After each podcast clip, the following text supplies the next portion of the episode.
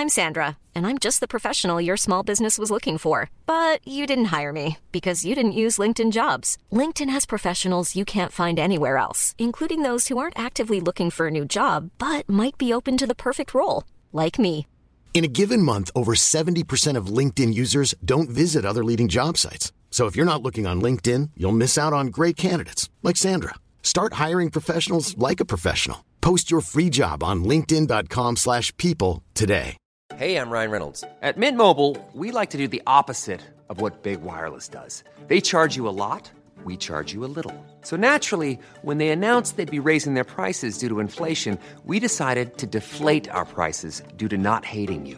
That's right. We're cutting the price of Mint Unlimited from $30 a month to just $15 a month. Give it a try at mintmobile.com slash switch. $45 upfront for three months plus taxes and fees. Promo rate for new customers for limited time. Unlimited more than 40 gigabytes per month. Slows. Full terms at mintmobile.com.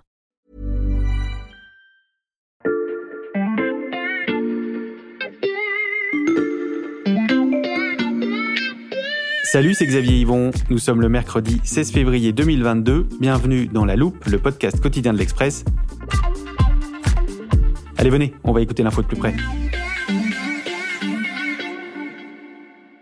À la fin de l'épisode précédent, il y avait plus de 10 milliards d'euros au milieu de mon jeu des 7 familles et on se demandait ce que les Bolloré allaient en faire.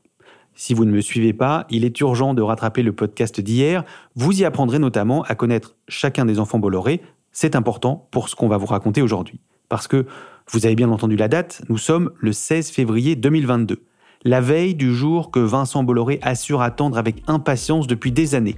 La veille du jour où ses héritiers doivent symboliquement mettre la main sur ses activités, tandis que lui se dirige vers la retraite ou pas. Épisode 2, les futures manœuvres du Caïman. Quand je pense retraite, j'imagine un bateau, une canne à pêche, une glacière, plus besoin d'attendre le week-end pour passer toute la journée au vert. Non, mais alors là, ça n'est pas du tout l'ambiance. Je suis toujours avec Béatrice Mathieu et Pascal Pogam du service économie de l'Express. Salut à tous les deux. Salut Salut Xavier. Je rappelle que vous avez mené une grande enquête sur la succession de l'Empire Bolloré. On va commencer ce deuxième épisode en répondant à la question qui me turlupine depuis hier, et nos auditeurs aussi, j'en suis sûr. À quoi vont servir les milliards d'euros qu'a engrangé Vincent Bolloré avant son départ? Alors après la vente des activités africaines, on s'attend vraiment à ce que le groupe passe à l'offensive pour faire grossir la partie transport et logistique. C'est le cœur hein, du, de, l'Empire et c'est là-dessus qu'ils vont investir massivement avec un objectif affiché qui est entré dans le top 5 mondial du secteur. Alors de manière générale, hein, 2022, c'est l'année des grandes manœuvres pour le groupe et c'est pas du tout une transition douce. Donc, il va y avoir une offensive dans le domaine du transport et de la logistique, on a compris. Quelles vont être les autres manœuvres du groupe en 2022 Alors il y a une autre bataille qui se profile, en tout cas qui électrise déjà euh, tout le monde des médias et, et- et de l'entertainment, euh, comme on dit, c'est la bataille de l'édition. Pourquoi l'édition? Eh bien parce que Bolloré est devenu euh, ces derniers mois le premier actionnaire du groupe Lagardère, autant dire le premier actionnaire du groupe Hachette, Mhm. premier éditeur en France. Alors je vais lister, c'est un peu fastidieux, mais je vais lister les, les- les maisons d'édition qui, qui appartiennent à la galaxie Hachette. Vous avez par exemple Grasset, Stock, Fayard, Calman Lévy, Jean-Claude Lattès, Larousse, Atier, le livre de poche, tout Hmm. cela, c'est la galaxie Hachette. En face, vous avez Bolloré qui est déjà aujourd'hui l'actionnaire du numéro 2 du secteur, le groupe Editis. Chez Editis, vous trouvez des maisons comme Julliard, Plomb, Perrin, Robert Laffont, Le Cherche Midi, 10-18, Le Robert, Nathan, Pocket, La Découverte. Je m'arrête là, mais enfin, ça donne une idée à peu près des enjeux et on comprend pourquoi le monde de l'édition est à ce point dans l'angoisse de voir ce qui va se produire. Alors, ce qui va se produire, ça peut prendre euh, deux formes. Euh, les autorités de la concurrence, forcément, demanderont à Bolloré euh, de faire le tri, en tout cas de se séparer d'une partie de ses actifs. Alors, soit Bolloré fera le choix de garder Hachette, qui est le, vraiment le, Hmm. le, le cœur du réacteur, je dirais, et de vendre en un seul bloc tout ce qui appartient aujourd'hui à la, à la galaxie Editis. Soit il fera le choix de vendre par appartement en vendant les actifs qu'il jugera les moins sexy. Et dans l'hypothèse d'une vente en bloc, euh, là, on peut voir un groupe comme LVMH se positionner sur le sujet, euh, d'autres groupes de médias, de communication, voire des fonds d'investissement. Quand je t'entends parler du rachat d'Hachette euh, dans l'édition, Pascal, ça me fait penser au secteur des médias. Et je me souviens que dans un épisode sur l'avenir du paysage médiatique, Sébastien Pommier nous avait aussi présenté euh, 2022 comme une année phare pour le groupe Bolloré. Je vais ouvrir l'armoire et chercher l'archive. La voilà. Alors déjà, le raid s'est accéléré. Parce que dans le, le plan initial, euh, dans le, chez Vincent Bolloré, l'opération devait se boucler à la fin de l'année 2022, concernant le rachat du groupe Lagardère. Là, il a trouvé un accord avec le coactionnaire principal du, du groupe pour euh, lui reprendre ses parts. Mmh. Ça veut dire qu'il va pouvoir lancer euh, une offre publique d'achat sur les autres titres restants sur le marché pour devenir totalement propriétaire du groupe. Cette OPA, offre publique d'achat, elle est pour quand, Pascal?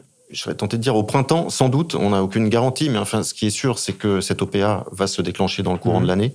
Ce sera la, le dernier acte pour la prise de contrôle totale du groupe Lagardère, qui, rappelons-le, est une opération vraiment qui a surpris par sa rapidité. C'est-à-dire que ce groupe Lagardère a été réputé euh, inexpugnable, euh, protégé par un statut euh, de commandite qui mettait normalement à l'abri euh, Arnaud Lagardère de, de tout prédateur. Eh bien, Vincent Bolloré a réussi à déverrouiller cette citadelle et l'OPA vraisemblablement lui permettra d'en prendre le contrôle au printemps. Mmh. Au passage, l'un des enjeux de cette OPA, ce sera évidemment la prise de contrôle des médias de la galaxie Lagardère, Europe 1, évidemment, qui est déjà passé sous le contrôle de fait de Vincent Bolloré, ce qui a fait couler beaucoup d'encre compte tenu du repositionnement euh, idéologique qui a pu être observé depuis la rentrée. Le modèle qui est en train de, de gagner aujourd'hui, c'est celui qui cherche à produire non pas de l'information et de la connaissance, non pas non plus euh, du lien social, ce qui a été euh, longtemps la vocation des, des, grands médias généralistes, mais au contraire à, à, créer des controverses, des fractures. Mais en dehors d'Europe 1, il y a également le JDD, Paris Match. Là, c'est un petit peu le flou autour de ces, de ces magazines-là, parce qu'on sait que ce sont des titres qui intéressent aussi potentiellement Bernard Arnault, le président d'LVMH. On en a terminé ou est-ce qu'il y a d'autres chantiers dans cette année qui s'annoncent donc denses pour le groupe? Oui, il y a le chantier de la mobilité. C'est le chantier sur lequel ils sont le moins disers quand on les interroge. Parce que faut dire aussi que c'est pas sur ce dossier-là qu'ils réussissent le mieux. Il y a eu euh, le fiasco d'Autolib. Hein.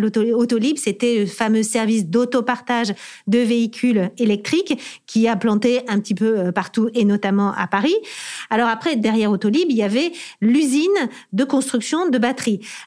Il avait senti très tôt, il y a des années, qu'il allait y avoir un, euh, basculement dans le secteur euh, automobile. Et il s'était positionné sur ça. Il a construit, il a investi beaucoup d'argent sur une technologie qui est la technologie lithium-métal polymère, qui finalement, c'est pas cette technologie qui s'est imposée au niveau mondial, c'est plutôt les batteries euh, lithium-ion. Et en réalité, il n'a pas dealé avec aucun grand constructeur automobile sur la planète. Alors, ces batteries sont utilisées dans des, dans des bus. Hein. La RATP, il a gagné un appel d'offres euh, avec la RATP. Mais finalement, avec les grands constructeurs automobiles, sur les voitures particulières, ben, il n'y a pas de batterie euh, Bolloré. Et donc là, il va falloir trancher. Ils se disent qu'ils se donnent encore deux ans à venir avant de savoir s'ils vont continuer dans le secteur. Ils pourraient revendre euh, dans, dans les deux ans à venir, mais il faudra trancher. Ça pourrait être peut-être le pari perdu de Vincent Bolloré. Dans ce domaine, comme dans beaucoup d'autres, il faudra trancher, tu nous as dit, et prendre des décisions cruciales pour le groupe familial. Et vous allez l'entendre, quand l'enjeu est grand, l'ombre du caïman n'est jamais loin.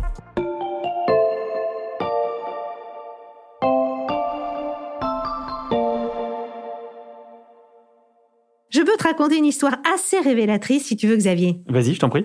Alors, lors de l'Assemblée générale de 2019, les actionnaires ont appris que finalement, Vincent Bolloré avait signé un contrat de travail avec le groupe Bolloré en tant que conseiller du directoire de Vivendi, avec un joli salaire, hein, 500 000 euros par an, mhm. assorti d'un bonus de 500 000 euros. Donc en 2019, à peine plus de deux ans avant cette fameuse retraite dont parle Vincent Bolloré depuis des années. Tout à fait.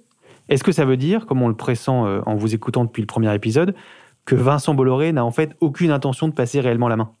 Mais tous ses proches que l'on a pu rencontrer nous disent il est incapable en réalité euh, de lâcher l'affaire. Il a travaillé des heures et des heures pendant des années et des années. Là, on le voit vraiment pas partir à la pêche à la crevette. Mais que deviennent ces enfants dans une équation où leur père ne prend pas vraiment sa retraite? Alors, les deux enfants, je, dis les deux parce que Marie est un petit peu en dehors de l'équation, mais les deux enfants ne sont pas logés à la même enseigne. Euh, pour Cyril, le, cas est à peu près clair. Son titre de PDG du groupe Bolloré lui donne un peu plus de marge de manœuvre que Yannick. Euh, officiellement, il est aux manettes depuis trois ans. Et son père lui a cédé son bureau dans la, la tour Bolloré à Puteaux. Il lui a également cédé tous les pouvoirs. Ma capacité personnelle à aller imposer des choses et pas très importante, contrairement à ce que vous pensez. Leurs proches nous disent qu'ils ne participent même plus aux, réunions stratégiques et qu'ils lui laissent donc euh, toute l'attitude pour redessiner les, contours du groupe industriel euh, Bolloré. Ça, c'est pour Cyril, dont on a expliqué dans l'épisode précédent qu'il était l'héritier le plus naturel de son père. Euh, qu'en est-il de Yannick, son fils qui est patron d'Avas? Lui a beaucoup moins d'espace, ça c'est une certitude et tous les proches du groupe nous le, nous le confirment. Il a d'autant moins d'espace que, pour son malheur, si j'ose dire, euh, les dossiers dont il a la charge sont ceux qui électrisent le plus son père et pour lesquels il doit composer avec une présence euh, constante du père. Je veux parler du dossier Telecom Italia, par exemple, en Italie. Telecom Italia, simple proie pour Vivendi ou future clé de voûte d'un grand projet de consolidation à l'échelle européenne. Vincent Bolloré n'a-t-il pas dit lui-même qu'il comptait capitaliser sur l'identité latine du groupe Vivendi. Personne n'imagine que ce, feuilleton qui dure depuis des années euh, trouve son dénouement sans que Vincent Bolloré soit impliqué. Euh, on, a cité longuement tout à l'heure le, dossier Lagardère. Là aussi, c'est un dossier que Vincent Bolloré suivra euh, en première ligne. Et puis, il y a cette ambition de créer un Netflix latin. Là, ça concerne plus euh, Canal Plus et, et Vivendi. Vivendi, dont je le rappelle, Yannick Bolloré est président du conseil de surveillance. Donc, il est évidemment euh, associé aux réflexions, mais enfin en tout cas sur le plan opérationnel, c'est Vincent euh, qui donnera le là. Et pour être un peu plus précis sur son idée de, Netflix latin, euh, Vincent Bolloré, lui, perçoit Canal+ et tout ce qu'il pourra bâtir autour en termes de contenu comme un contrepoids au rouleau compresseur américain et au rouleau compresseur chinois dans son esprit, et là on est vraiment sur le terrain presque mmh. idéologique, c'est l'idée de, préserver la culture européenne et française à travers ce groupe de médias des héritiers sous surveillance, voire sous tutelle, pour être sûr que l'ensemble de l'Empire reste dans le giron familial.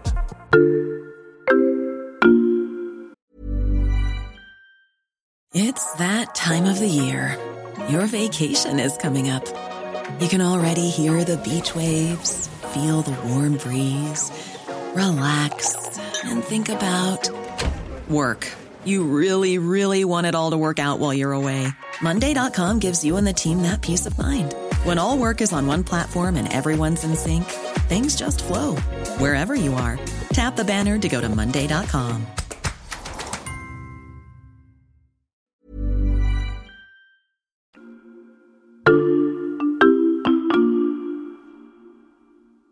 Arnaud Lagardère, euh, La bouche à l'envers, et ce titre, Papa, j'ai rétréci l'Empire. Vous avez annoncé ce qui a été une révolution dans le monde de la presse, la cession de la moitié de vos magazines. Quand il prend l'Empire ça fait 9 milliards de chiffre d'affaires. Et euh, aujourd'hui, c'est 7 milliards de chiffre d'affaires. Ça va encore descendre. Depuis 18 ans, l'Empire s'est considérablement réduit, le fils ayant dû revendre une grande partie des acquis de son père jusqu'à se retrouver en difficulté et très endetté. La chute de Lagardère, c'est un succès pour Vincent Bolloré, vous l'avez dit, euh, Béatrice et Pascal.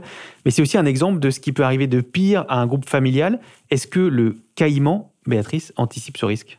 Oui, parce qu'il y a la leçon Lagardère. Il faut voir aujourd'hui que le groupe Bolloré n'a pas euh, l'entièreté en fait des actions sur Vivendi. Il ne possède que 28,9% de Vivendi. Donc il sait très bien parce qu'il a passé sa vie finalement à ça. On l'a vu avec Lagardère, mais il y a eu aussi dans le passé la Banque Rivaux. Il sait trouver les failles et donc il sait aussi qu'il euh, y a des failles dans son empire et que d'autres investisseurs, français, étrangers, des fonds d'investissement, peuvent utiliser ces failles pour lui chipper Vivendi. Donc, un de ses objectifs principaux de l'année, ça va être de sécuriser le capital de Vivendi. Et comment il pourrait s'y prendre pour euh, sécuriser ce capital? Bah, Par une probable OPA du groupe Bolloré sur Vivendi, par euh, des histoires de restructuration de boucles de contrôle familial. Hein. Et ça, il sait très bien faire, il maîtrise, un petit génie de la finance, et donc ça va être son objectif du premier semestre. Donc si je résume, on ajoute le verrouillage de Vivendi à la liste des manœuvres à venir et on obtient un futur groupe Bolloré détaché de l'Afrique mais renforcé dans les transports, la logistique et le secteur de la culture et des médias entre l'édition et le projet de Netflix latin. C'est ça? C'est tout à fait ça. Tout à fait. Une fois cette boucle de contrôle sécurisée et sans forcément passer ses après-midi à la pêche, est-ce qu'on sait si Vincent Bolloré prendra vraiment du recul dans son groupe? Une fois que tous les dossiers dont nous venons de parler auront été réglés, on peut l'imaginer. Sur le hmm. papier, c'est ce qui se profile. Mais pour ça, euh, ça suppose que ces enfants prennent pleinement euh, leur rôle euh, en main. et puis, il y a un point d'interrogation que personne aujourd'hui ne peut lever, c'est comment les enfants vont-ils s'entendre à l'avenir? Il ne faut pas oublier qu'il y a quelque chose qui potentiellement fragilise l'attelage, c'est que Cyril est le plus jeune des deux. Hmm. Cyril est le l'actionnaire, de fait, l'actionnaire de, de Yannick. On a beau dire qu'ils s'entendent très bien et qu'ils ont l'intérêt familial euh, chevillé au corps. On sait très bien que dans toutes les familles, ça peut nourrir des situations compliquées. Oui, et c'est d'autant plus compliqué qu'il y a un précédent. On revient au début Hmm. des années 80, en 1981, quand Bolloré reprend euh, le groupe familial. En fait, Vincent le prend avec son frère, Michel Yves, qui disparaît très rapidement de l'aventure. Il revendra d'ailleurs ses parts deux ans plus tard. Euh, Donc on voit bien qu'il y en a un seul qui est resté à la tête de l'Empire. Donc s'il devait y avoir un problème entre les deux fils, entre Yannick et Cyril, bah, évidemment c'est le père, c'est Vincent qui arbitrerait. Et ça, c'est un des très proches de la famille qui nous l'a confirmé. Preuve, si on en doutait encore, que la figure du père n'a pas fini de planer sur la galaxie Bolloré. Merci beaucoup Pascal et Béatrice. Merci. Merci. Pascal Pogam et Béatrice Mathieu, votre passionnante enquête sur cette succession est à retrouver sur l'express.fr. Je rappelle que le premier mois d'abonnement numérique est gratuit. Quant à vous, chers auditeurs, si ces deux épisodes vous ont plu et que vous ne voulez rater aucune des prochaines séries de La Loupe, c'est simple. Pensez à vous abonner sur votre plateforme de podcast préférée, Apple Podcast, Deezer ou Castbox par exemple. Nous sommes preneurs de tous vos retours, de tous vos commentaires, ainsi que de vos mails. L'adresse c'est laloupe at l'express.fr. Cet épisode a été fabriqué avec Charlotte Barris, Diane Berger, Margot Lanuzel, Mathias Pengili et Charles Voisin. Retrouvez-nous demain pour passer un nouveau sujet à la loupe.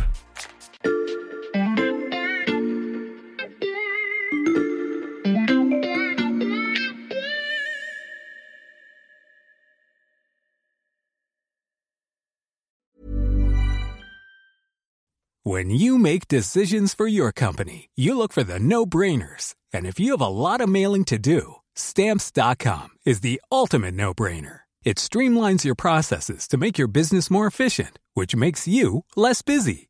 Mail checks, invoices, legal documents, and everything you need to keep your business running with stamps.com. Seamlessly connect with every major marketplace and shopping cart. Schedule package pickups and see your cheapest and fastest shipping options from different carriers with rates up to 89% off USPS and UPS rates. And with the stamps.com mobile app, you can take care of mailing and shipping wherever you are. Make the same no-brainer decision as over 1 million other businesses with stamps.com. Sign up with code program for a 4-week trial plus free postage and a free digital scale. No long-term commitments or contracts. That's stamps.com. Code program.